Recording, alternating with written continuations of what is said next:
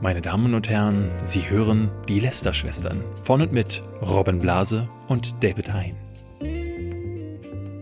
Herzlich willkommen zu einer nagelneuen Folge Lester-Schwestern. Robin, bevor du irgendwas sagst, Ja. finde ich, sollten wir das, die wichtigste Meldung der Woche klären. Denn rate, wer schwanger ist.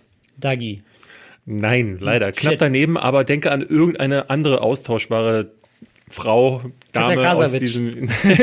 Frau, habe ich gesagt. Achso, Mist. Äh, nein, Ähm, Paola Maria ist es. Äh, die äh, Freundin von dem einen von den. Alex Alexander heißt er, glaube ich. Alexander? Äh, Heißt er nicht Sascha? Ja, Sascha ja, Sa Sa so? Sascha, Sascha ist die, ist die russische, ähm, russische Schreibweise von Alexander? Ja, das Witz. das ist Wirklich so. Sascha, Sascha ist, der, ist der russische Spitzname für Leute, die Alexander heißen. Alles klar. Okay, ja, die ist jetzt auch schwanger. Ähm, ich glaube, auf Ibiza hat sie ein Video gedreht, wo sie, äh, wo sie jetzt gesagt hat, sie ist schwanger. Und ich finde, das äh, scheint jetzt ja gerade der neue Trend zu sein, oder? Also ich jetzt, nachdem alle irgendwie Ja, in Schokolade ja, ja. gebadet haben und Nutella durch ist. Schwangerschaft ist der neue Trend. Ich sehe schon die ganzen Kids, äh, die äh, sind, stehen in der Schlange, um Ja. schwanger zu werden. Wo die dann, aber die dann auch sagen, nach Hause kommen von der Schule, sagen, Mutti, Mama, Paola Maria ist schwanger, darf ich auch? Nein, du bist erst elf. Geh jetzt, äh, geh jetzt wieder rein. Oder noch Oh Gott. jünger. Wobei, viele werden Ähm, ja heute mit elf schwanger. Und mit diesem Thema leiten wir über zur Werbung. Der Sponsor der heutigen Folge ist Vodafone. Die haben nämlich jetzt passend zur WM eine Kampagne, die heißt Giga Goals. Und da gibt es coole Sachen passend zur WM. Ja, und wen holst du dir ran, um Werbung zu machen? Den Chefredakteur, den Ex-Chefredakteur von Giga, der dafür Ja. dann Werbung macht. Und äh, es ist so, dass sie, wenn du ihr den Red M oder den Young L Tarif euch holt, dann bekommt ihr 11 Gigabyte Datenvolumen. 11, warum, Robin? Ich äh, gucke jetzt auch Fußball zur WM und ich so. glaube, es zwar elf Spieler in der Mannschaft sind. Ja, da möchte ich dir einen kurzen Ne? Applaus. Und ich bin tatsächlich jemand, der dieses Datenvolumen echt krass gebrauchen könnte, denn Ja. äh, ich kriege das immer wieder äh, hin, nach einem halben Monat schon all mein Datenvolumen verbraucht zu haben. Ich bin einfach zu viel im Internet. 11 Ja. Gigabyte würden mir gut stehen, Ja. aber ob Young L der richtige Ich glaube, du bist nicht mehr jung genug für den Vertrag. Aber Old L, vielleicht das wäre Das können wir dann für die nächste Kampagne für dich spezifisch vielleicht mal vorschlagen. Aber wenn ihr jetzt Interesse habt, äh, ist auch nicht das einzige Angebot, was es zur WM gibt. Es gibt zum Beispiel auch noch ein Kombi-Angebot für Internet und Fernsehen. Wenn ihr euch dafür interessiert, gibt's überall, wo es Vodafone gibt und natürlich auf vodafone.de slash gigagoals. Ja, äh, erstmal nochmal Hallo, äh, zu, also ein richtiges Hallo, Robin. Ähm, Ja. Heute reden wir über ein paar Themen. Tatsächlich wird es heute mal ein bisschen politischer auch. Und äh, wir haben, wir haben endlich mal was zum Premium-Modell, was YouTube ja schon seit einer ganzen Weile jetzt Mhm. Und hat. Unterstützer-Button. Dieser Unterstützer-Button, der, den ich bisher, glaube ich, nur bei Julian Bam gesehen habe. Ich glaube, der einzige, der keine Unterstützung von uns braucht. Aber egal, da reden wir gleich drüber. Ähm, was ist denn das erste Thema? Ich würde sagen, wir machen erstmal Updates von. Wir haben ein Update. Und zwar, äh, ich habe einen großen Fehler gemacht letzte Woche. ja? Äh, und du zwar, machst Fehler? Ja, ich, ich kann nicht richtig schreiben. Ja. Ähm, ich, bin Linkshänder und meine Schrift sieht scheiße aus. Und ich habe letzte Woche hier eine Notiz gemacht mit Tanacon. Ja. Und das N sieht einfach aus wie ein R. Und deswegen haben wir, haben wir vorgelesen, dass die Terracon war. Also, Aber es ist natürlich die Tanacon. Tanner Mongo. Monjo heißt die Dame, ich weiß es nicht, habe ich den Namen schon wieder falsch Kriegst du ausgesprochen? direkt die nächste Oh Korrektur. nein, ja, äh, die hat, äh, die, die kenne ich eigentlich nur von PewDiePie-Videos, wo er sich über sie lustig gemacht hat. An, äh, ansonsten habe ich mit der nicht viel zu tun. Und wie sich jetzt herausstellte, äh, das waren wohl gar keine 15.000 Leute, die da aufgeschrieben das ist auch eigentlich egal. Es waren auf jeden Fall viel mehr Leute als geplant. Die haben wissentlich mehr Tickets verkauft, als sie Platz hatten. Die wussten, dass sie nur irgendwie 1200 Leute da reinlassen können. Ähm, die wussten, dass sie mehr Tickets verkaufen als das. Und sie haben on top dann auch noch Leute kostenlos eingeladen, weil sie, und da gibt's jetzt auch Behind-the-Scenes-Footage, ähm, wo sie das wohl angeblich besprochen haben vorher, ähm, wo halt wirklich gesagt wird, dass sie, also die Tanner, es auch richtig geil fände, wenn Leute irgendwie draußen vor dem Ding auf sie warten müssen und Geil. so. Und ja, es gab da mehr als, mehr als äh, ein Problem bei diesem ganzen Ding. Ähm, und äh, die, die Frau ist einfach schlimm, das Event war schlimm. Wollte ich sagen, und, die, ja, also die, also die wirkte damals schon in den Videos von PewDiePie total unsympathisch. Die ist, die ist gestört. Warum hat die denn so viele Follower? Ist das ist so ein Tanzverbot-Phänomen oder? Ich glaube, das ist ja bei vielen Leuten so. Da fragt man sich immer, warum haben die so viele Follower. Ja. Und äh, naja, ist, ist ein anderes Thema. So wie zum Beispiel man sich auch fragt, ähm, wer macht Reaction-Videos, aber da kommen wir Da kommen wir später später zu. Äh, wir, haben noch einen, wir haben noch einen weiteren Fehler, der auch korrigiert wurde. Und zwar sagen wir ganz oft DSVGO, nicht DSGVO. Ja, Schande Ähm, über unser Haus. Schande, Schande. dafür gibt es jetzt zum Glück den Lester-Schwestern Subreddit, wo ihr gerne uns auch äh, solche Sachen schreiben könnt. Das machen auch schon ganz viele. Ja. Also da werden auch Sache, Sachen verbessert, die gar nicht ja, die, die ist gar nicht zu verbessern gilt. Ähm, wir haben letzte Woche einen gehabt, der auf die Sache mit Pete Smith mit der Tour ja. äh, reagierte und dann Dinge ergänzte, die um die es gar nicht ging. Ja. Er wollte eigentlich nur ergänzen, dass Aber ähm, es ist eine schöne, sagen wir es mal so, ich, ich, ich finde, es ist wie so ein Appendix der Sendung. Wenn, ja, man, ja. wenn man sich über ein paar äh, Themen noch mal ein bisschen tiefgründiger äh, äh, informieren will, weil wir hier ganz ja. häufig auch nicht mehr äh, liefern können, auch weil wir nicht über alle Zusammenhänge informiert sind und es manchmal so Leute gibt, die in Themen auch mal richtig deep diven. Ja. Da im Subreddit bei den Nesserschwestern, dann kriegt ihr das Ganze. Ja, es hatte, es hatte jetzt jemand tatsächlich äh, sich gewünscht, ähm, gerade bei Themen, wo man sich vielleicht nicht so auskennt, dass man, dass es so eine Liste aus Links gibt zu den Videos Stimmt, über die, oder Artikeln, ja. die wir gesprochen haben. Ich glaube, wir haben nicht die Zeit dafür, die zu erstellen, aber im Subreddit werden sich sicherlich Leute finden, die, wenn da jemand eine Frage hat, dann auch die notwendigen Links ergänzen wir, können. Also, ja, wir müssen mal gucken, vielleicht ist es ja möglich zu ähm, speziellen Themen. Äh, ne? Ich habe gesehen, es gibt immer zu jeder Folge einen neuen Thread im ja. Subreddit und äh, da kann ja dann, äh, kann ich dann nachher mal reingucken und dann poste ich halt äh, die, Links. die, die ja. Links, die wir halt benutzt haben, um uns zu informieren. Ähm, es gab da einen längeren ähm, Post, wo jemand uns darauf hingewiesen hat, äh, dass die DSGVO und gleich richtig gemacht. Ja? Mhm, sehr gut. Ähm, und das Artikel 13, wir würden das zu häufig durcheinander schmeißen. Weil er, er meinte, dass wir es dass zu sehr in einen Topf schmeißen, ja, genau. weil das eine wäre ja ein Pro-Consumer-Ding und das andere Ding wäre ein Pro-Unternehmens-Ding genau, ja. und das eine wäre linkspolitisch, das andere wäre rechtspolitisch. Das Ding ist, darum ging es uns die ganze Zeit gar mhm. nicht. Der mag ja absolut recht haben mit dieser Einschätzung, aber das ist nicht das, äh, worauf wir hinaus wollten. Wir berichten ja die ganze Zeit aus der Sicht von Content-Creatern. Und äh, aus dieser Sicht sind beide Gesetze, die eben beide von der EU jetzt gerade kommen. Ganz schön meh. Beide, genau, beide meh. Also ich, ich stimme auf jeden Fall zu, dass äh, DSGVO auch sehr viele positive Aspekte für den Datenschutz hat, aber gleichzeitig für Leute, die wie wir eben Content im Netz machen, eben keine großen Unternehmen hinter sich haben, wie Facebook oder Google, mit einer eigenen Rechtsabteilung und so weiter, dass es uns, genauso wie ein Upload-Filter uns auch Probleme machen würde, eben mehr schadet im ersten Moment als, äh, als Unternehmer, als es uns als Unternehmer nutzt. Als Konsumer mag es geil sein, aber aus der Sicht berichten wir in dem Moment ja nicht. Ich habe jetzt mitbekommen von ähm, YouTubern, die äh, regelmäßig Gewinnspiele äh, veranstalten. Ähm, dazu gehört zum Beispiel die Social Movie Night von, von Robert Hofmann, wo es zwingend erforderlich ist, dass man die Daten hinter, hinterlegt, zumindest so, dass die ganz rudimentären Sachen wie, wie heißt du? Weil ja.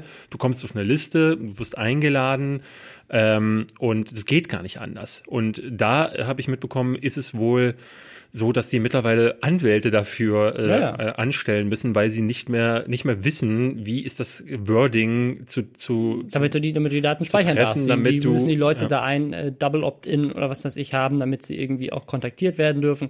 Und, Und da wird so eine so eigentlich eigentlich gute Sache, wie diese wie ne, du sitzt mit Leuten zusammen im Kino und hast Spaß, wird eine eigentlich gute Sache zu einem riesen Fuck up, der in Einzelfällen dazu führt. Und ich habe das ja schon mitbekommen, ein Freund äh, oder ein entfernter Freund von mir, äh, der ähm, Hochzeitsfotograf ist, hat gesagt so, er will sich gar nicht darauf einlassen, auf dieses Theater, wenn es wirklich mal so weit käme, dass er macht ein Foto auf der Hochzeit in die Runde und ähm, kriegt dann Probleme, weil da ja ganz viele Leute zu sehen sind, ja. die er nicht hätte fotografieren können. Also gibt er lieber auf und hat fotografiert nicht mehr auf Hochzeiten so und das ist halt Kacke so und ja. ähm, natürlich, ne, man muss, ich will das gar nicht, äh, will auch die DSGVO gar nicht ähm, verteufeln und will jetzt auch gar nicht sagen, äh, das wird jetzt der Untergang des Abendlandes, aber äh, Robin hat es letzte Woche ganz gut ausgedrückt, diese diese Combo Kombos der Scheißigkeit, äh, das trifft es ganz gut. Es gab ähm, noch ein anderes Ding, das hatte ich bei, bei, genau, bei mhm. Semper Video gesehen. Puls 4 ist ein Sender in Österreich, der äh, zur Pro7 Sat1 Medi Mediengruppe gehört und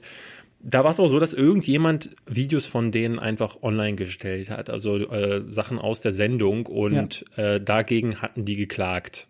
Und daraufhin hat YouTube wieder das typische Ding gemacht, wo sie sich dachten, naja, puh, also wir sind ja nur der Provider, wir haben ja eigentlich keine Schuldigkeit. Und jetzt ist wohl sogar schon im zweiten, ähm, in der zweiten Instanz festgesetzt worden, doch, YouTube hat eben doch die Schuldigkeit dann zu tragen in dem Fall. Und was halt echt krass ist, also wenn du sagst sozusagen, YouTube ist verantwortlich für die Rechtsbrechungen, die durch Content entstehen, der auf ihrer Plattform hochgeladen wird, heißt das de facto, wenn das, dass sie quasi in Österreich theoretisch jedes Video, bevor es online geht, vorher einmal von Anwälten durchchecken lassen müssten, ob es, ob alle Rechte vorhanden sind, ob äh, quasi Eben dieser DS, ob es, ob es DSGVO-konform Ja. ist, weil irgendwelche Leute im Bild zu sehen sind, ob äh, ne, Es kommt, das kommt halt also- zu diesem ganzen äh, Theater, das wir die letzten Wochen aufgegriffen hatten, kommt das noch oben drauf. drauf, ja. Ne? Und das, wie gesagt, äh, äh, als Creator kann man da schon mal genervt sein. Aber das nur, das nur äh, dazu und so viel. Äh, wir, wir hatten es ja schon mal gesagt, wir beobachten das die nächsten Wochen und wir haben tatsächlich, äh, uns hatte Timo Wilken auf äh, Der hatte, Twitter sich, der, hatte, der hatte sich, der hatte reagiert auf, glaube ich, sogar zwei Leute, drei Leute, die aktiv quasi ihn umworben haben, schon im, im Namen der Lester-Schwestern gesagt haben, ob er nicht mal vorbeikommen möchte. Ja.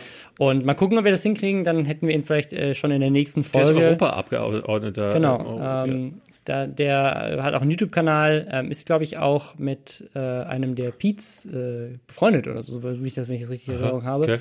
Und äh, die haben ihm geholfen, seinen YouTube-Kanal, glaube ich, damals zu starten oder so. Ich, ich, weiß, ich weiß nicht, ob ich gerade Bullshit erzähle, aber ich meine mich zu Okay. erinnern, dass das die Story war. Uiuiui, wenn, da, Ähm, da sehe ich schon wieder die, die Stifte blitzen im Red, äh, Reddit. Ja, ja. Wie ist denn das? Ähm, der ist doch, glaube ich, sogar aktiv in die Wahl des äh, oder in die Abstimmung ähm, von Artikel 13. Das, das meinte jemand im Subreddit auch da, das muss er uns dann selber erklären. Also Okay, ich da, fragen wir ähm, einfach mal nach. Wir gucken, dass wir vielleicht nächste Woche schon einen Termin hinbekommen mit Timo.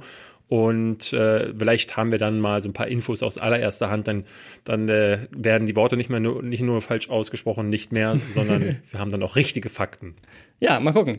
Ähm, äh, zu, diesem, zu dieser Gruppe aus, aus Scheißigkeit, ähm, was YouTube angeht. Und das ist eigentlich das, worum es ums eher geht, sozusagen. Also auch, auch wenn die rechtlichen Rahmenbedingungen da noch nicht ganz fest sind und das im Konkreten dann vielleicht von Anwälten geprüft werden muss und auch bei Puls 4 in Österreich, das jetzt eventuell uns in Deutschland ja gar nicht betrifft oder so, ist es natürlich trotzdem ähm, einfach eine Menge an Sachen, die gerade auf YouTuber zukommen, um die man sich einfach Gedanken machen muss, wo man Angst hat, dass irgendwas in Zukunft passiert. Und YouTube selber trägt dazu halt auch gerne mal bei. Und da gab es letzte Woche jetzt wieder einen Fall.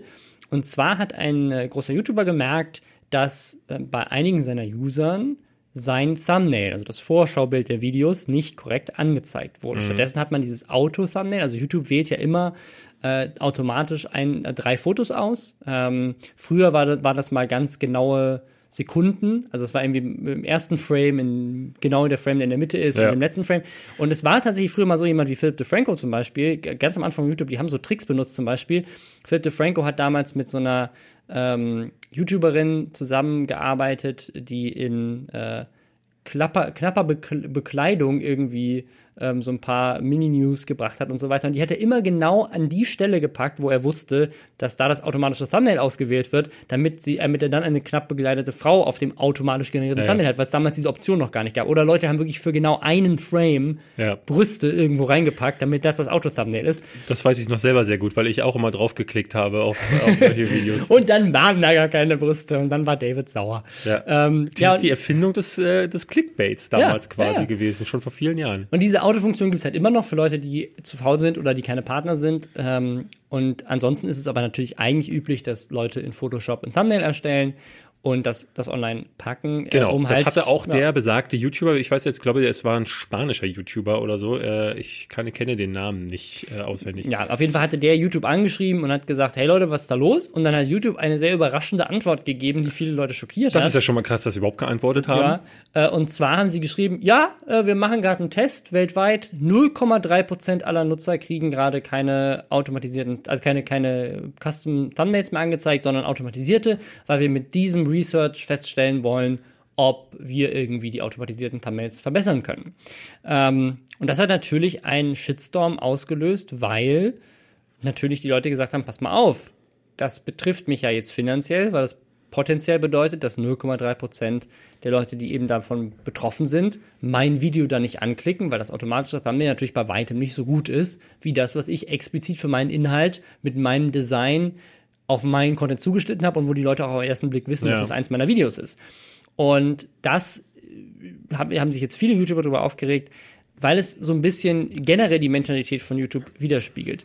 YouTube macht ein Experiment, das sich direkt auf den Verdienst, auf die Karriere, auf die finanzielle Sicherheit von YouTubern auswirkt und man findet es nur heraus, indem man nachfragt. So, jetzt ist die Situation bei, bei YouTube dieses Mal äh, so, es gibt tatsächlich einen Blogpost zu dem Thema.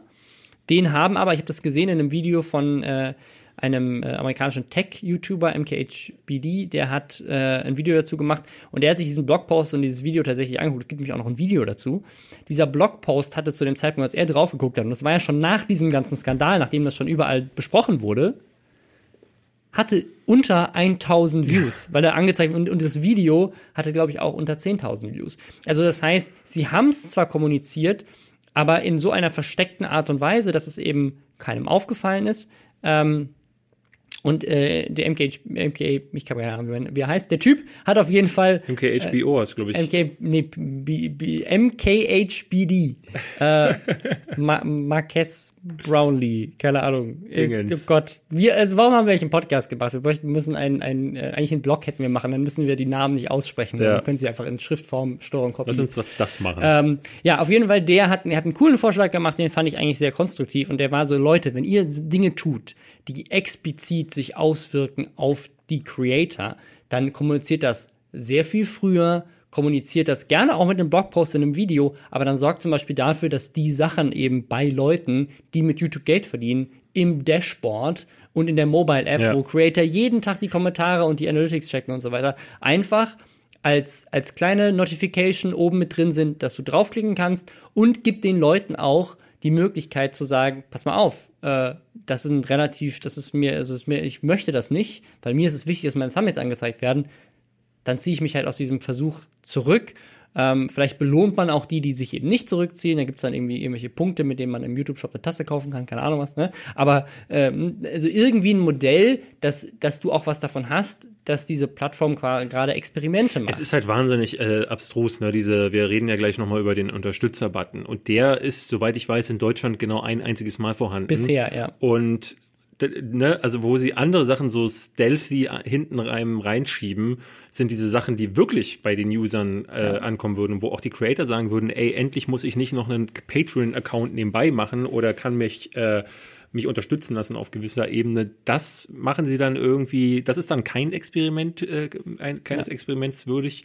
Ich würde noch mal einen Schritt zurückgehen, weil ich ähm, finde den Gedanken dahinter völlig abstrus. Also wir, wir ja alle wissen, ähm, bei den meisten Videos, nehmen wir mal deinen zum Beispiel, äh, wenn du ein Thumbnail hast, machst du das zwar häufig so, dass du vorne drauf zu sehen bist, aber du machst es ja so, dass du das meistens vermischt mit Inhalten, die darin vorkommen und wählst dann die ja bestmögliche Art und Weise. Es gibt immer wieder Fälle, wo du siehst, wenn du einfach nur ein Bild aus dem Video nimmst, ähm, dann funktioniert das auch. Das irgendwie. ist auch tatsächlich, bei YouTube hat ja selber lange Zeit ein Playbook rausgegeben, wo die Regeln drin standen, die sie empfehlen, um besser zu werden auf YouTube. Es gibt auch so eine Creator Academy, es gibt so einen Videokurs, du kannst YouTube Certified werden, da kriegst du tatsächlich so ein Zertifikat, das YouTube ja. dir beigebracht hat, wie man YouTube richtig nutzt. Und in all diesen, all, in jedem einzelnen dieser Programme empfiehlt YouTube erstelle ein eigenes Thumbnail, nutze keins von den automatisiert ja. generierten. Und selbst wenn du eins erstellst, nimm auch nicht einfach nur einen Screenshot aus dem Video, sondern arbeite ein bisschen damit. Es ist wirklich einfach nur ein Screenshot. Ich sehe das immer bei meinen Videos. Und da ich ja relativ viel Spiel- oder Game-Szenen, äh, äh, Spiel- oder Filmszenen nehme, ja. ist es manchmal wirklich so, äh, also eine ganz obskure Szenerie. Thor holt gerade mit dem Hammer aus und du siehst halt nur einen Hammer in dem ja. Bild. Und das sagt halt null aus. So. Und ich, ich verstehe nicht die Herangehensweise, die sie da haben. Wenn sie sagen, sie würden gerne gucken, wie können wir die Thumbnails verbessern. Was ich ja eine sehr interessante und ähm, ja wirklich auch innovative Art und Weise finde, daran zu gehen, ist, wie es Netflix zum Beispiel macht. Netflix mhm. ähm, hat das mal in, äh, auch in einem Video oder einem Blogpost bekannt gegeben, dass sie Custom Thumbnails haben, die aber auch algorithmisch auswerten. Ja. Sprich, sie gucken nach, auf was für Bilder äh, klickst du gerne. Ja, also zum Beispiel, also wenn, wenn Frauen, die gerne sozusagen einen romantischen Film gucken, ähm, oder Frauen, die gerne einen Actionfilm gucken oder Teen, also die, die, die splitten das wirklich in so äh, Geschlecht, Alter, ja äh, Interessensgebiete etc. Und basierend auf irgendwie so genau. einer ganz großen Menge aus, aus Kategorien wird dann entschieden, nicht nur was du angezeigt bekommst, sondern wie das aussieht, was du angezeigt ja. bekommst. Das heißt, es gibt tatsächlich ähm, weiß nicht, dann Transformers, hast du halt statt einem fetten Transformer, der gerade mit dem Schwert ausholt, Ein Auto. Siehst, du, siehst du ein Auto, wenn du ein Autofan bist, oder du siehst, wie sich die zwei Hauptcharaktere gerade küssen, damit es ein bisschen romantischer aussieht. Ja, oder du hast halt äh, viel, viel Bewegung. Bei mir wird zum Beispiel ganz häufig bei Netflix, ich habe jetzt versucht, mal ein bisschen drauf zu achten und mich selbst zu algorithmisieren, weil ich mal denke, was, was denkt sich der Algorithmus? Ich gucke ja natürlich hauptsächlich Sachen, die ich schon kenne. Also ich scrolle selten durch, durch Netflix und denke mir, ach, welchen Film möchte ich denn heute gucken, weil die Filmauswahl ist A eh nicht so gut und B, die meisten kenne ich davon. Serien interessieren mich nicht oder habe ich keine Zeit dafür. So, deswegen ähm, habe ich, ich habe ganz viel ähm, äh, Mug-Shots, also ganz viele ähm, Gesichter oder Körper, äh, äh, Köpfe, die einfach nur so äh, von, ne, von oben bis zum Kinn zu sehen sind. Das finde ich ganz interessant, so dass das offensichtlich, also ich habe sehr entschleunigte Bilder ähm, und hatte mal einen Post gesehen, wo jemand ge gezeigt hat, dass es bis zu acht dieser Bildvariationen gibt. Und das wiederum finde ich eine sehr clevere Ja. Art und Weise.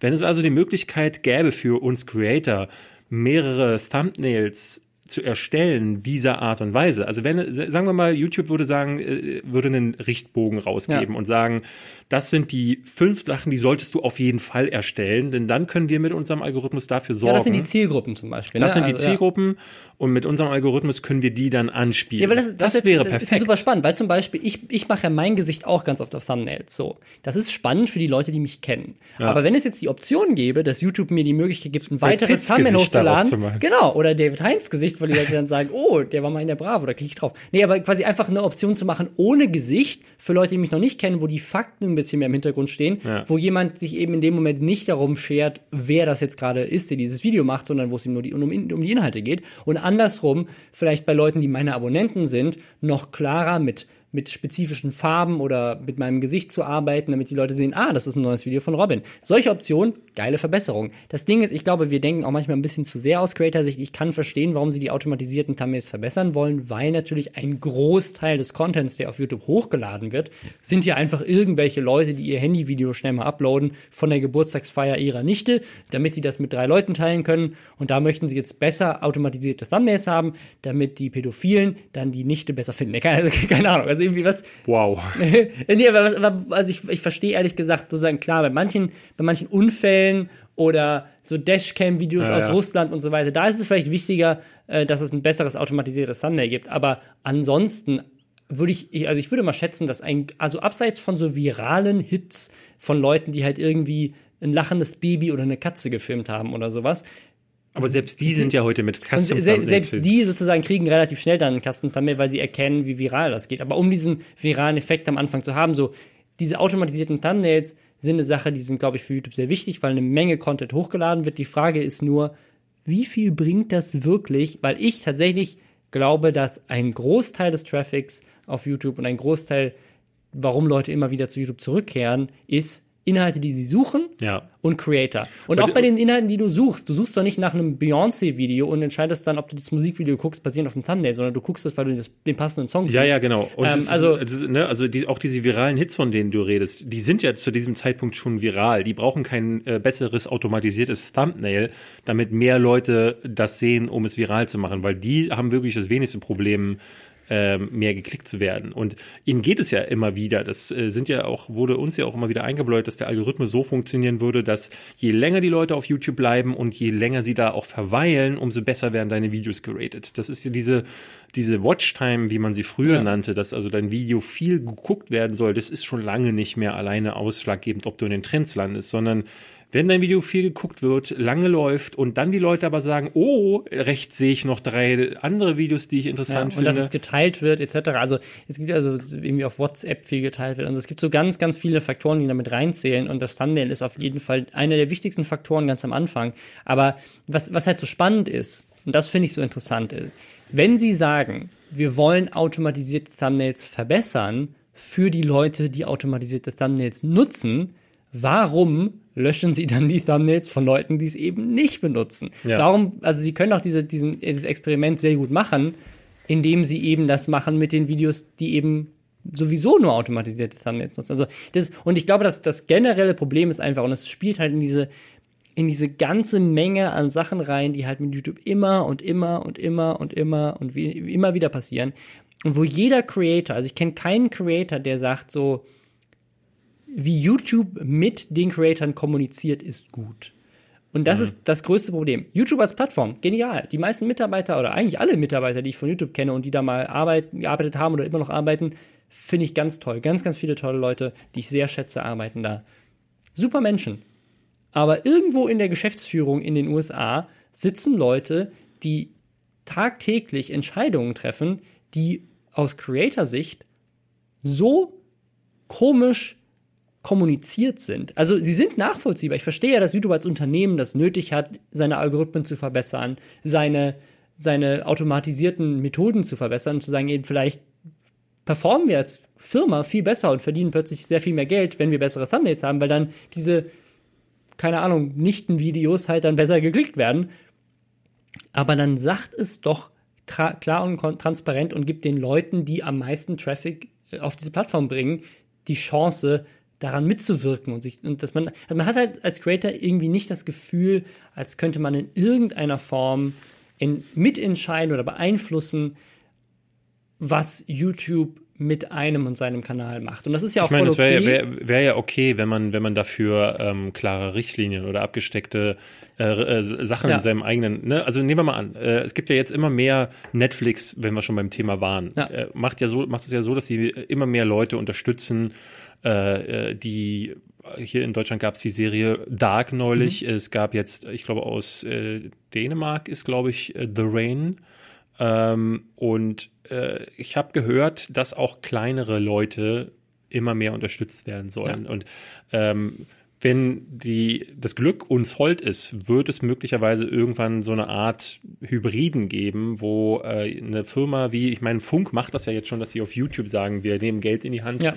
und äh, pushen kleine Leute, dass die Leute, die wirklich geilen Content machen und äh, vielleicht noch ein bisschen monetäre Hilfe bräuchten, um noch geileres Zeug zu machen ja. oder das in einer Frequenz zu machen, wo ich zum Beispiel nicht mehr nur einen einen Monat, äh, äh, jeden Monat Videos machen müsste, dann wäre das halt wahnsinnig cool. Und dann ist es aber da auch ganz klar so, Netflix hat halt ihre Plattform. Sie gucken ganz genau, wie sie das programmieren, wie sie, äh, äh, wo ist was zu sehen, wie wird es empfohlen, wie wird es dargestellt. Und es ist auch alles cool, aber dafür kriegst du auch dein Geld und du hast ganz klare Richtlinien innerhalb dieses Vertrages, den du den mit denen abschließt, äh, so wie es immer ist. Und wir hatten ja schon mal häufig diese, äh, diese Sache, dieses äh, die, die Frage, ist YouTube als Arbeitgeber zu sehen, ja oder nein? Ne? Und du sagst ja mal nein. Und äh, äh, ich glaube aber, es müsste mehr in so eine Richtung gehen, damit man dann auch wirklich sagen könnte, hey, ich habe das Anrecht zu sagen, hey, die müssen mit uns überhaupt kommunizieren. Ich finde, ein, gutes, ein gutes Beispiel ist Twitch.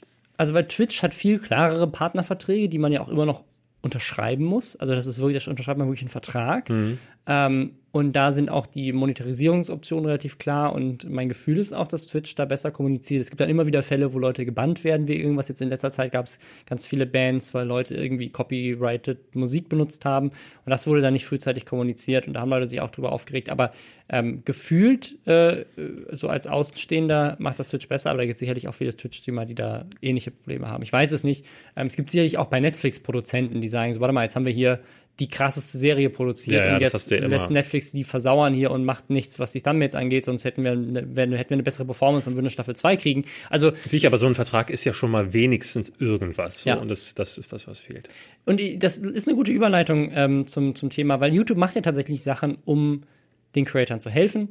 Äh, unter anderem gibt es jetzt äh, bald den Unterstützer-Button überall äh, und YouTube Pre Premium ist auch gelauncht. Soll es den Unterstützer-Button überall geben? Ich habe, also für alle ab 100.000 Abonnenten habe ich gehört. Geil. Aber, ähm, eigentlich soll es den, den überall geben. Es gibt ihn Was auch. Was bedeutet bei, der denn eigentlich? Bei YouTube Gaming gibt es den schon äh, lange Zeit. Also bei YouTube, also wenn du YouTube Gaming streamst, hast du den auch schon. Der funktioniert genauso wie das Abo auf Twitch. Das heißt, für 4,99 bekommst du eine spezielle Badge im Chat und Emojis, die du im Chat nutzen kannst.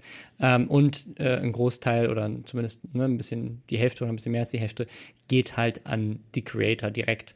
Und das ist eine tolle Möglichkeit, Kanäle zu unterstützen, ähnlich wie man das auf Patreon unter anderem mhm. macht, gleichzeitig dafür was zu haben und halt gerade im Live-Setting auch noch irgendwie zu zeigen, dass man halt irgendwie was irgendwie den, den Creator feiert und supportet und dann auch dafür auch was zurückkriegt. Und bei Twitch ist es ja dann auch ganz oft so und bei YouTube Live ja auch, bei YouTube Gaming, dass du dann auch, ne, bist dann auch ein bisschen wahrgenommen von dem Creator, weil er sich halt dann explizit bedankt fürs Abo und so weiter. Und das finden viele Leute schön, schätzen viele Leute. Und deswegen ist es an sich ein ganz tolles Modell. Ich hoffe, dass das auch abseits von YouTube Gaming wirklich für alle YouTube-Kanäle kommt. Das wäre ganz toll. Nur da ist die Frage, was ist was, denn der? Also ich glaube, die müssten das dann mit exklusivem Content nutzen, äh, ne, dass ich quasi sagen. irgendwie dann halt, gibt's halt mal äh, ein, ein Video ein paar Tage früher oder was weiß ich. Weil live Ich weiß nicht, ist- gibt's, weißt du denn, was bei Julian Bam gerade äh, angeboten wird? Also nehmen wir mal an, du klickst auf den Unterstützer-Button. Ähm, was Weil, passiert da weißt du nicht genau das? Ding, ich glaube, wir müssen uns kurz aufklären. Julian Bam ist aktuell oder war jetzt lange Zeit der einzige in Deutschland, der diesen Button sozusagen für seinen normalen YouTube-Kanal zur Verfügung hat. Und das hat viele Leute aufgeregt und viele Leute auch wieder da sprachlos gemacht, weil halt der größte Kanal in Deutschland, der vermutlich am meisten Geld verdient, die Option hat, von seiner Community 5 Euro zu kassieren.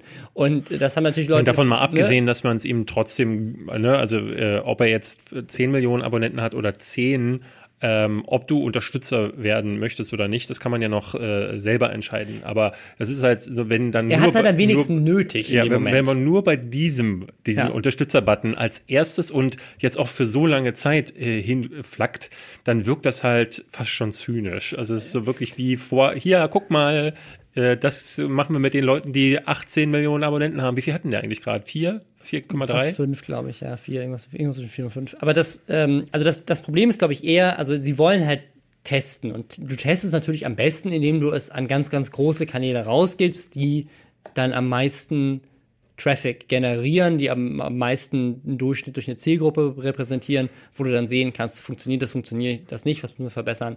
Deswegen verstehe ich schon, warum so ein Beta-Test äh, auf so einer Skala stattfindet.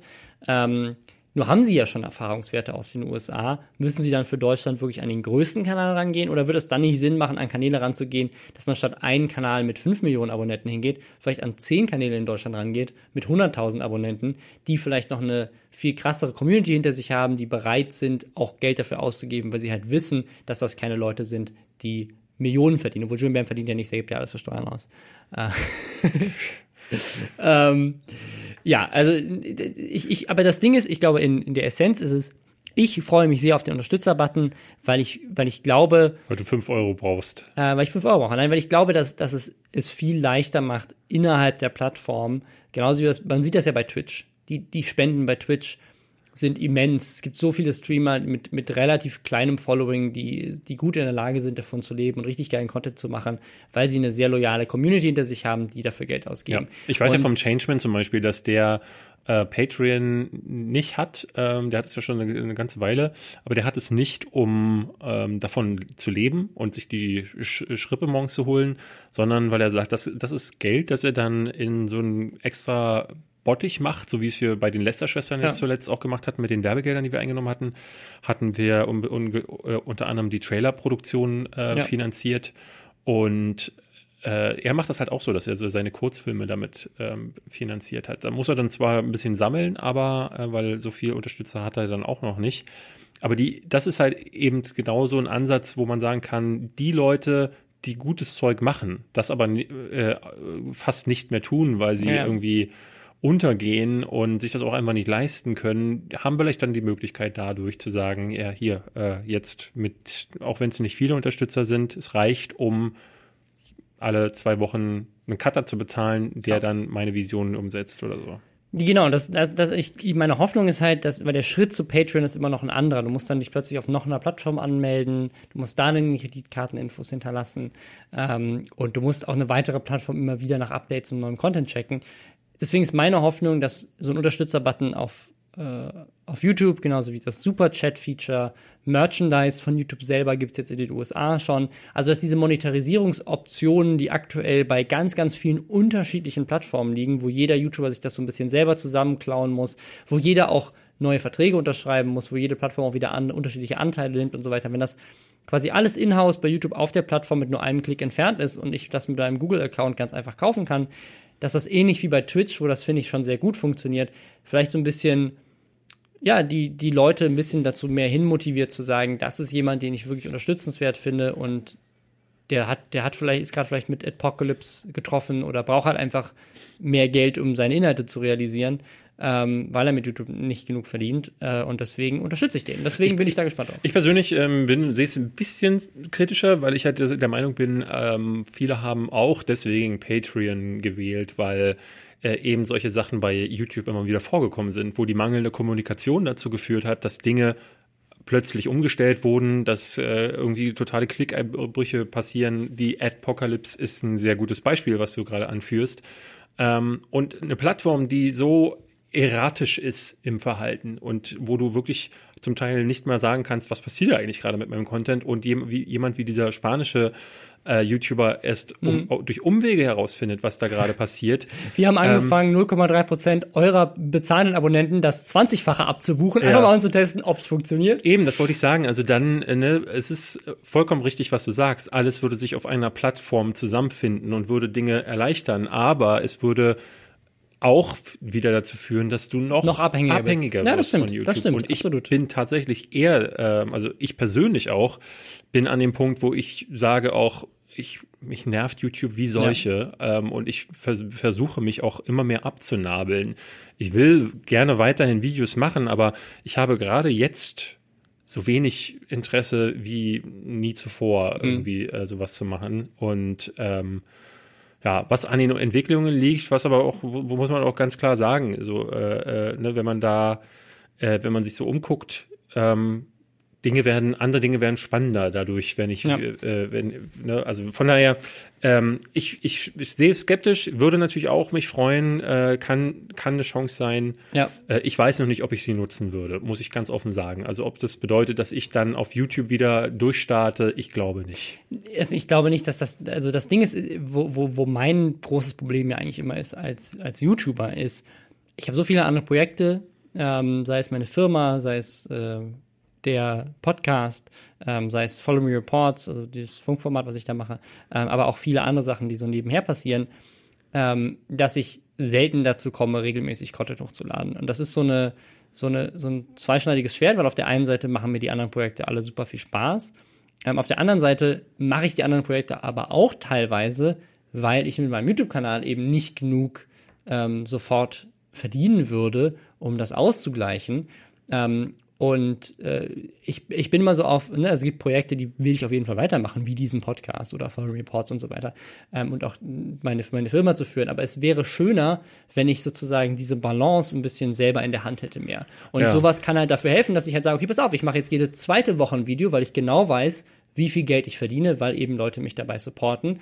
Und das kann ich jetzt rechtfertigen mir gegenüber und äh, meiner, meiner Firma und meiner Familie gegenüber, weil ich eben weiß, wie viel Geld am Ende des Monats auf dem Konto ist. Und das geht natürlich, wenn dieser, dieser Prozess ein fließenderer ist, als er jetzt ist.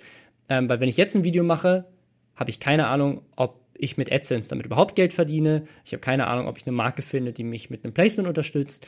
Ähm, und ich habe kein, also ich weiß, ich kann, es kann sein, dass ich super viel Arbeit in ein Video stecke und am Ende sehen das nur 30.000 Leute oder sowas, weil der Algorithmus mich raus, rausfliegen lässt und ich verdiene damit keinen Cent und habe aber zwei Wochen Arbeit reingesteckt. Wenn ich aber weiß, da sitzen jetzt 1000 Leute, die alle 5 Euro dafür ausgeben, ähm, von denen dann die Hälfte bei mir landet, habe ich zweieinhalbtausend Euro und das kann ich, da kann ich einen Cutter von fest anstellen und ja, der ja. noch Kamera macht und der, der mir die ganze Zeit hilft. Und dann ist es viel einfacher zu sagen, oh, jetzt kann ich auch die Arbeit investieren, weil ich kann jemanden fest bezahlen, der mir den Großteil der Arbeit abnimmt. Ich kann das Video einfach drehen und fertig. Und das wäre schön. Ja. Ja, Mehr, ja. mehr kann ich da jetzt sogar nicht äh, sagen. Ich würde würd auf einen anderen Punkt angehen, was ja auch noch eine Sache, die YouTube gerade macht, und das ist YouTube Premium. Das ist ja jetzt gelauncht, auch in Deutschland. Für 11,99 kriegst du YouTube werbefrei, kannst YouTube-Videos runterladen und offline gucken. Das ist aber nicht YouTube Red, oder? Das ist YouTube Red. Ach so. Ah, äh, oh äh, YouTube Red wurde umbenannt in YouTube Premium. Ähm, so geil. Also noch bevor es gelauncht ist, wurde es schon umbenannt. Also in Deutschland. Macht ja auch Sinn. Also YouTube, ja. YouTube Red ist halt so ein Ding, das klingt nach ganz, Porno. Ja, ja, auf jeden Fall. Ähm, ja. Gerade im deutschen Raum, äh, äh, aber auch generell. Ähm, und deswegen, äh, ja, haben sie es jetzt umbenannt, YouTube Premium ähm, und das System ist eigentlich ganz geil, weil du kriegst halt YouTube werbefrei. Das heißt, wenn das eine Sache ist, die dich aufregt, sozusagen, und du. Kriegst du das also, mit Adblocker auch. Aber das ist genau das Ding. Mit dem Adblocker schadest du halt den Creator noch mehr. Und wenn du sagst, ich möchte dich supporten, kannst du halt 11,99 dafür ausgeben. Und dann, das ist das Geile bei YouTube Premium. Da habe ich noch, ich habe noch niemanden gesehen, der wirklich darüber geredet hat in Deutschland. Mit YouTube Premium sollten die Creator teilweise also mindestens das Zehnfache, wenn nicht sogar das 50-fache verdienen. Weil die Rechnung ja folgende ist. Aktuell verdienst du mit Werbung ungefähr einen Euro pro 1000 Views. Sagen wir auch immer wieder. Ne? Das heißt, damit ein einzelner User in einem Monat für dich als Creator einen Euro generiert, müsste er 1000 deiner Videos ja, gucken. Ja, ja. Völliger Bullshit. So, wenn jetzt aber jemand YouTube Premium kauft, das kostet 11,99 und davon geht die Hälfte, soweit ich weiß, auch an die Creator. Das heißt, sagen wir mal 5 oder 6 Euro gehen an die, werden an die Creator ausgeschüttet. Und wenn das, ich weiß nicht genau, ob das wirklich so funktioniert, wenn das prozentual ausgeschüttet wird auf die Videos, die du geguckt hast, würde das bedeuten, dass jemand, der quasi jetzt 6 Euro zur Verfügung hat, müsste ja, um auf dieselbe Anzahl an Geld zu kommen wie mit AdSense, müsste der jetzt 6000 oder 5000 Vi Vi Videos gucken. Macht aber keiner. Die gucken ja vielleicht im Monat eher so 100 oder 200 oder 300 Videos. Das heißt, wenn wir, lass mal, lass mal 500 Videos machen statt 5000 bei 5 Euro, heißt das, du verdienst plötzlich das Zehnfache, weil quasi jetzt mit, wenn jemand dein Video guckt, am Ende sozusagen ein View das Zehnfache wert Ich habe ist. die wie in- Rechnung. in ich bin raus. Ich habe raus. Ich habe nicht verstanden, Pass was auf, du mir wenn- sagen willst. wenn- wenn- Kannst du es nochmal für einfacher sagen? Ich bin Okay. zu dumm dafür. 1000 Video-Views von, von einem User oder Ja. generell allen Usern entsprechen einem Euro. Ja. Wenn jetzt aber jemand quasi 6 Euro Budget zur Verfügung hat, würde, müsste er, damit er quasi weniger Warum, warum, warum 6 Euro? Wir reden doch von weil, das, 11,99. weil das die Hälfte ist von 12 Euro. Ach so, okay. Ne? Ja, okay. Aber es, also am Ende des Tages läuft es darauf hinaus, dass Leute mehr Geld verdienen durch YouTube Premium und zwar um einiges mehr. Ist das so? Also, Ja. und die Frage ist dann auch wieder, wo kommt's denn an? Ne? Also, erstmal muss ich sagen, YouTube Premium an sich, dieses Modell, finde ich Quatsch. Also, ich persönlich muss sagen, jemand, der 11,99 ausgibt für die Scheiße, die auf YouTube läuft, der. Ja, so darfst du Äh, es ja nicht sehen. Also du gibst ja nicht, du gibst ja nicht Geld aus. Also das, das ist ja genau das Ding. Wenn, wenn das prozentual ausgezahlt wird an die Leute, die du wirklich guckst, müsste es eigentlich bedeuten, dass wenn Ist jemand. aber ist das denn das so? weiß ich nicht. Genau, und das aber weiß, so, das aber so müsste es, also ganz typisch YouTube weiß es auch derjenige, der die 11,99 ausgibt, doch wieder nicht. so, aber so wie es in den Analytics dargestellt wird, ähm, wirkt das für mich so. Als Genau. würde ein einzelner, da, das Ich siehst du gehe jetzt jetzt schon bei ganz internationalen ich gehe aber mal einen ganz normalen YouTuber aus, äh, äh, äh, ganz normalen YouTube-Schauer. Ich äh, nehmen wir mal mich. Ja. Wenn mich, mich jetzt YouTube fragen würde, möchtest du 11,99 ausgeben? Mir fällt kein einziger Content ein, weil selbst Na, du gibst ja nicht, du gibst ja nicht 11,99 für den Content ein, sondern du gibst 11,99 dafür, dass du YouTube als Plattform werbefrei genießen kannst, dass du YouTube genau, aber Music das noch kann, kriegst. das kann ich aber schon. Also das ist ja das, was wir gesagt Ja, du haben. kannst es aber verstößt damit gegen die AGBs und schadest den Creatoren auf der Plattform. Ja, ich bin, wir, nun sind wir ja selber äh, Creator auf der Plattform und äh, wir haben das ja, ich habe das in meinen, äh, ähm, in meinen ganz häufig äh, äh, in meinen Kommentaren, dass Leute schreiben, hier für deine Videos habe ich extra äh, den Adblocker ausgemacht. Ich meine, wir brauchen uns, die, die ist gar nicht, wir müssen uns diese Illusion gar nicht hingeben, dass die Leute sagen, ähm, ah nee, das steht in den AGBs, dass ich den nicht nehmen Nein, das darf. ist klar. Den Adblocker mache ich jetzt lieber auf. YouTube aus. Totaler Quatsch. Äh, wir alle nutzen ihn und ich nutze ihn auch, weil ich einfach, wenn ich auf irgendeine Seite gehe und zu, zugemüllt werde. Also ich nutze ich nutz keinen Adblocker, habe ich noch nie gemacht, weil ich es halt einfach unfair finde. Ich finde, das ist eine Sache, also ich, ich habe auch, ich torrente auch keine Sachen und Das mache ich auch nicht. Keine, streame auch keine Filme online, weil ich sage, oder Serien, sondern ich nutze halt Netflix Ich bin halt aber auch Kinofan, ne, muss man dazu sagen. Ja, ich habe aber auch nie äh, Spiele runtergeladen und so. Ich, äh, das ist einfach so das Ding, ähm, wenn ich etwas geil finde, dann äh, m- möchte ich das auch unterstützen. Und das ist äh, in dem Fall auch so, dass ich sagen würde, YouTuber, die ich geil finde, da würde ich auch einen Obolus für bezahlen, damit Ja. die überleben. Genauso wie ich die, die M-Games äh, jeden Monat kaufe, damit es dieses Magazin noch weitergibt. Genauso wie ich bei Freunden von mir, Hooked zum Beispiel, Ja. Patreon-User Mhm. bin, damit, die, äh, damit die ein- einfach ihr Zeug machen können. Ähm, 11,99 zu bezahlen dafür, dass man mir sagt, äh, dein Geld geht irgendwo hin. Äh, aber es- also wenn es- aber äh, jetzt- warte, lass mich mal ausreden. Ähm, in der Theorie unterstütze ich ja jeden damit. Und ich möchte nicht jeden auf YouTube damit unterstützen. Ich möchte weder Julian Bam damit unterstützen, noch Kyle Hoss. tust und du ja- die- aber tust du ja nicht, wenn du ihre ganz Videos nicht guckst. Woher weißt du denn das? Ja, weil, wie würde das denn funktionieren? Plötzlich kriegt jeder mehr Geld? Das kann doch nicht sein. Na, das ist ja das, was ich sage. Wenn äh, äh, dieses äh, nirgendwo wird, wird ausgeschrieben, was passiert mit den 11,99? Ist das ein Abo-Modell dafür, dass ich Also YouTube theoretisch, nutze? theoretisch haben wir neu, also als YouTube-Creator hast du neue AGBs von YouTube akzeptiert.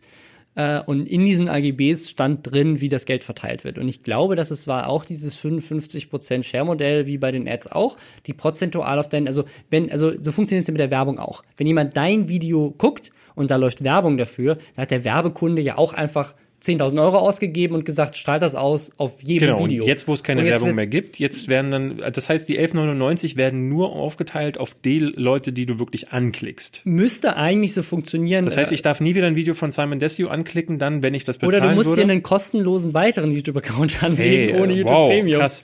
Ich meine, Aber, Wer- aber so war es doch vorher auch. Also ohne, ohne Adblocker. War es vorher auch so, dass Natürlich. Simon Desue einen Cent verdient, wenn du ihn anklickst, oder? ne? Okay, ja, das, Tausendstel äh, eines klar, gebe ich gerne zu, aber dann musste, da musste ich noch keine 11,99 dafür bezahlen. Verstehst du, was ich meine? Also der, ähm, wir, der erste nächste Schritt für, macht für mich YouTube Red äh, oder YouTube Premium zu einer Sache, wo man sagen kann, okay, nämlich äh, ab 1. September soll das Ding äh, in der Form Ja, launchen. ich weiß nicht, ob es 1. De- Dezember ist, aber er ist aber irgendwann in den Irgendwann, ja, Monaten, im, im, im Herbst sehr wahrscheinlich, ähm, wird es in der Form launchen, wie es das auch in den USA schon gibt, nämlich mit extra dafür erstelltem Content. Da drüben gab es ja so Sachen wie zum Beispiel dieses äh, PewDiePie-Format, wie hieß es? Das, Scare PewDiePie.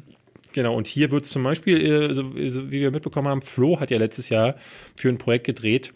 Ähm, ich glaube, er hat noch nicht bekannt gegeben, wie es heißt und was es wird, deswegen lassen wir das mal hier sein, aber er postet auf äh, den ähm, auf Instagram und Twitter äh, in den letzten Tagen immer mal wieder Bilder davon. Also ich glaube, so lange kann es nicht mehr hin sein, weil die produzieren das Ding nämlich fr äh, fröhlich schon. Er hat ja letztes Jahr auch das ganze Jahr Ja, ja. dafür äh, arbeiten müssen. Ähm, und das wiederum ist so eine Sache, wo man sagt so, dann macht es auch wieder Sinn. Dann hast du, dann hast du äh, noch oder eher Sinn, weil auch dann weißt du noch nicht, was du bekommst, aber dann hast du wie zum Beispiel, wenn du für Sky Geld ausgibst, aber bei Sky weißt du wenigstens, was du kriegst. Das Ding ist, also ich glaube auch, dass die Originals quasi, die, die man in den USA schon sieht, der größte Selling-Faktor sind. Also zum Beispiel dieses Cobra Kai, also quasi eine Nachfolge von Karate Kid, gibt's ja da als Serie und so weiter. Sie, sie gehen jetzt auch gerade mehr ein bisschen in den Premium-Bereich rein. Vorher war es einfach so, wir nehmen irgendwelche bekannten YouTuber und geben denen halt einfach eine Million und sagt, dreh mal irgendwas und dann dreht halt PewDiePie einen Horrorfilm, Dings, Horrorserie. Ähm, und das hat halt meiner Meinung nach nicht so gut funktioniert. Und in Deutschland wird das Wie die Original Channels. Genau, in Deutschland, in Deutschland wird es nach, nach, nach dem, was man so hört, wird es drei äh, Originals geben. Und das halte ich halt für extrem wenig. Äh, Wir können jetzt hier übrigens sagen, die Menschen, zwei, ja, Robin Blase, äh, Das wär Gro- geil. Warum Gronk, machen sie das Kelly und Fabian Siegesmund fahren für eine Million Euro auf den Mond äh, und müssen da so lange die Luft anhalten, bis Ja. dem ersten das ein der Kopf Projekt. explodiert. Dann wäre ich wieder dabei, das finde ich gut. Ich Nee, hätte auch Bock drauf. Ich meine, das war ja das Coole an den Original Channels, dass eben dadurch auch, nicht bei jedem, aber bei den meisten sind Konzepte entstanden. Ich meine, High Five war Ja, so aber weißt Ding. du, wie viele Original Channels es damals gab in Deutschland? Ich glaube 30 13. bis, 30 bis 40 oder so viel Nein, war es wohl nicht drei, aber in 13? Deutschland wird es Ich glaube, im ersten, im ersten äh, Schwung waren es nur ein paar. Das war Punk, das war High Five. ja, Das, es, es gab viele. es gab, echt viele im, insgesamt, weil äh, zum Beispiel ähm, Dings hat das ja gemacht. St äh, Studio 71 hatte ja das Geld der Original Channels zurückgehalten und hatte gesagt, wir machen jetzt noch keine, weil sie gab es das, ich glaube, die gab es zu dem Zeitpunkt noch nicht. Ähm, Fabian Siegesmund ist ja erst nach High Five dahin gewechselt und dann haben die das Geld genutzt, um äh, das Netzwerk zu machen, um die, ähm, um die Menschen zu machen und das dritte weiß ich jetzt gar nicht Ich mehr. glaube, es waren i2. Poker, Aber es- ich glaube, das Poker-Ding, was sie gemacht haben, war dann zum Glaube Teil nicht, nee, nee. querfinanziert. oder- Nee? Glaube ich nicht, weil das war ja groß werbefinanziert. Aber ähm, also es, es gab auf jeden Fall eine Menge dieser Projekte und die waren halt alle, also wenn du mal anguckst, was für einen Impact Pong, hat, Pong hatte oder was für einen Impact der Menschen hatte zu dem Zeitpunkt, als sie rausgekommen sind, ähm, sind auch viele spektakulär gescheitert, aber da haben sie halt einfach auch Sachen von Null gestartet mit, mit YouTubern. Jetzt haben sie sich drei relativ große YouTuber genommen, haben denen quasi eine eigene Serie äh, produziert und die wird halt jetzt demnächst irgendwann werden, werden die äh, erscheinen. Und dann zahlst du aber 11,99 für drei Serien. Was ich halt so ein bisschen schwierig finde, ist, du zahlst, das sind halt drei völlig unterschiedliche YouTuber. Ähm, und äh, da, da gibt es sicherlich einen gewissen Zielgruppenüberschnitt, den die auch sicherlich intern wissen. Aber ähm, ich, ich halte es für schwierig, weil ähm, die haben, ich glaube, die Zielgruppe ist teilweise sehr jung und wird nicht 11,99 für den Content ausgeben.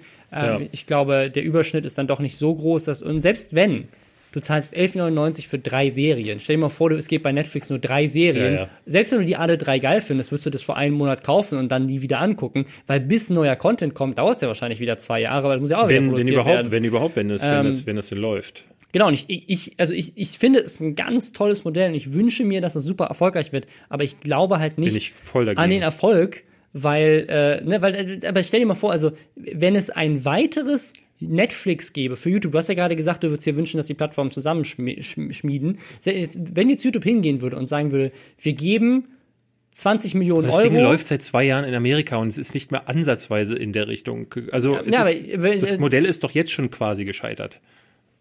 Ja, also, ja, weiß ich nicht so ganz. Anscheinend scheinen sie immer noch Hoffnung zu haben, dass sie es auf den nationalen Märkten ausspielen, sonst wenn es in, in, den USA, deswegen haben sie es ja in den USA erst getestet. Wenn das da völlig vor die Wand gefahren wäre, würden sie jetzt nicht in Deutschland starten. Das Original Shell Programm ähm, ist auch schon in den äh, Staaten äh, gescheitert gewesen, als sie nein, es nach Deutschland. Nein, ist es nicht, absolut nicht. Das YouTube Channel Programm, äh, YouTube Original Channel Programm war, war ultra erfolgreich. Es gibt sogar immer noch Kanäle, die bis heute gut laufen, die damals mitgefundet wurden. Da. Ähm, ja, auf Englisch natürlich, ne? Also weil Englisch in die englische Sprache, aber es sind natürlich Kanäle, die groß Mir auch international Kein einziger werden. deutscher Kanal ein, der aus der Original äh, Channel Zeit hervor. Äh, ja, aber ich, ich glaube, was man auch nicht unterschätzen darf, ist, wie YouTube das Original Channel Programm wahrnimmt, weil das Ding ist, was hat das YouTube Original Channel Programm gemacht für die Plattform? Hat dafür gesorgt, dass super viel hochwertiger Inhalt in kürzester Zeit von großen Produktionsfirmen produziert wurde. Ich bin auch der Überzeugung, dass Unternehmen wie Endemol Beyond, wie Studio 71, ähm, und, und viele andere Produktionsfirmen, die durch das Original Channel Programm zum ersten Mal darauf aufmerksam geworden sind, dass man mit diesem Ding auch Geld verdienen kann, indem man Content produziert. Also auch die UFA und so ganz, ganz viele, so UFA Lab, äh, ganz, ganz viele Web-Content-Häuser, die heute in der deutschen Szene ähm, große Unternehmen sind, sind durch dieses Original Channel Programm, glaube ich, sehr früh oder vielleicht früher, als es sonst passiert wäre, darauf aufmerksam geworden, Original Content für YouTube zu produzieren. Ich, mein, ich glaube, auf dem Papier war es nicht erfolgreich, vom Kosten-Nutzen her. Aber ich glaube, wenn du die ganzen Faktoren mit reinrechnest, die das Programm für die Plattform in den nationalen Märkten und auch international äh, gebracht haben, dann ähm, war es tatsächlich ein Erfolg. Das ist richtig. Also ich meine, wenn du auch äh, überlegst, wen das zum, zusammengebracht hat. Ne? Ja. Ähm, hier äh, Marie Meinberg hatte damals dieses äh, Trigger-Ding, ähm, wie was, was dieser Trigger TV? Trigger Crime, TV, Crime dieser Crime-Stammtisch war ja ursprünglich mal der Vorgänger vom äh, Stammtisch mit äh, Robert Hofmann und dadurch habe ich die kennengelernt. Wir haben uns über die Menschen was geht äh, ab und, Was geht ab und Excalibur wurden damals nur gemacht, weil wir das als Original Channel konzipiert hatten. Also ganz viele Unternehmen, Mediakraft selber hat damals nur Geld in die Hand genommen, weil sie gesehen haben, YouTube investiert da drin, also muss das funktionieren. Lass uns selber mal was konzipieren, lass es denen pitchen und wenn sie es nicht machen, machen wir es halt selber, weil wir dran glauben. Das wäre ohne das Original Channel Programm hätte es The Menschen, hätte es Was geht ab, hätte es Excalibur nie gegeben und ich würde heute nicht hier sitzen, weil wir hätten uns nie getroffen, hätten nie zusammengearbeitet und ich hätte wahrscheinlich auch nie wirklich mit YouTube in Deutschland angefangen, wenn ich nicht die Möglichkeit gehabt hätte, diese Kanäle. Das ist halt immer die Frage, ähm, wer da der Urheber ist. Ne? Also weil ähm, ich habe dieses Gespräch mal mit meinem ehemaligen Chef von Giga gehabt, der mir sagen wollte damals, hey, ohne Giga wärst du doch gar nichts. Wo ich äh, immer sage so, ne, also erstmal ist man als Mensch ja nicht nur jemand, ja. weil irgendjemand anderes den dazu gemacht hat. Ähm, und anders, äh, wo bedingt sich das? Ne? Also wie, wie, wie viel hat meine Persönlichkeit Giga geholfen und ähm, Ne, also wo, wo fängt man da an? Es, da Klar. beißt sich die Katze irgendwie dann immer selber in den Schwanz und so ist es halt auch, äh, vielleicht hätten wir uns darüber nicht kennengelernt, vielleicht aber anders und vielleicht, äh, ne, das sind ganz viele Ifs. Aber ja, jetzt, wenn, so, ich mir, wenn ja. ich mir nur YouTube Premium jetzt angucke, ist es so, dass ich A, ähm, noch keinen Nutzen für jemanden habe, wenn jetzt hier der kleine Peter sitzen würde und dem müssen wir erklären, 12 Euro seines Taschengelds dafür zu geben, dass er, ne, du hast es gerade genannt, ähm, du, du sagst, die Videos, die angeklickt werden, darunter wird es aufgeteilt. Wenn es wirklich so ist, was du sagst, äh, äh glaube ich dir, ähm, dann würde es aber bedeuten, guck mal, du, du hast so Leute, die einen ganz geringen äh, äh, YouTube, äh, also die, die, deren Sehverhalten ist so, die gucken vielleicht dein Video, mein Video und dann sind wieder, die mhm. wieder weg. Dafür zahlen die keine 11,99. Die anderen. Ja, aber dann kannst du den Unterstützer-Button ja nutzen. Die, die, äh, die, die sagen, sie äh, gucken viel YouTube, die zahlen 11,99 möglicherweise schon, aber die klicken so viele Videos an, die gucken erst das Katy Perry-Video, dann gehen sie auf Kyle Hoss, dann gehen sie auf dich. Ja, ja. So, da, da kann man ja auch nicht sagen, aber dass es, wird, es ist trotzdem mehr, weil die werden nicht 6000 Videos im Monat gucken. Das heißt, es wird auch dann wird der TKP quasi, also die, das Geld, was man pro View verdient, wird dadurch steigen, wenn es viele neue, also generell, es steigt einfach. Aber bei allen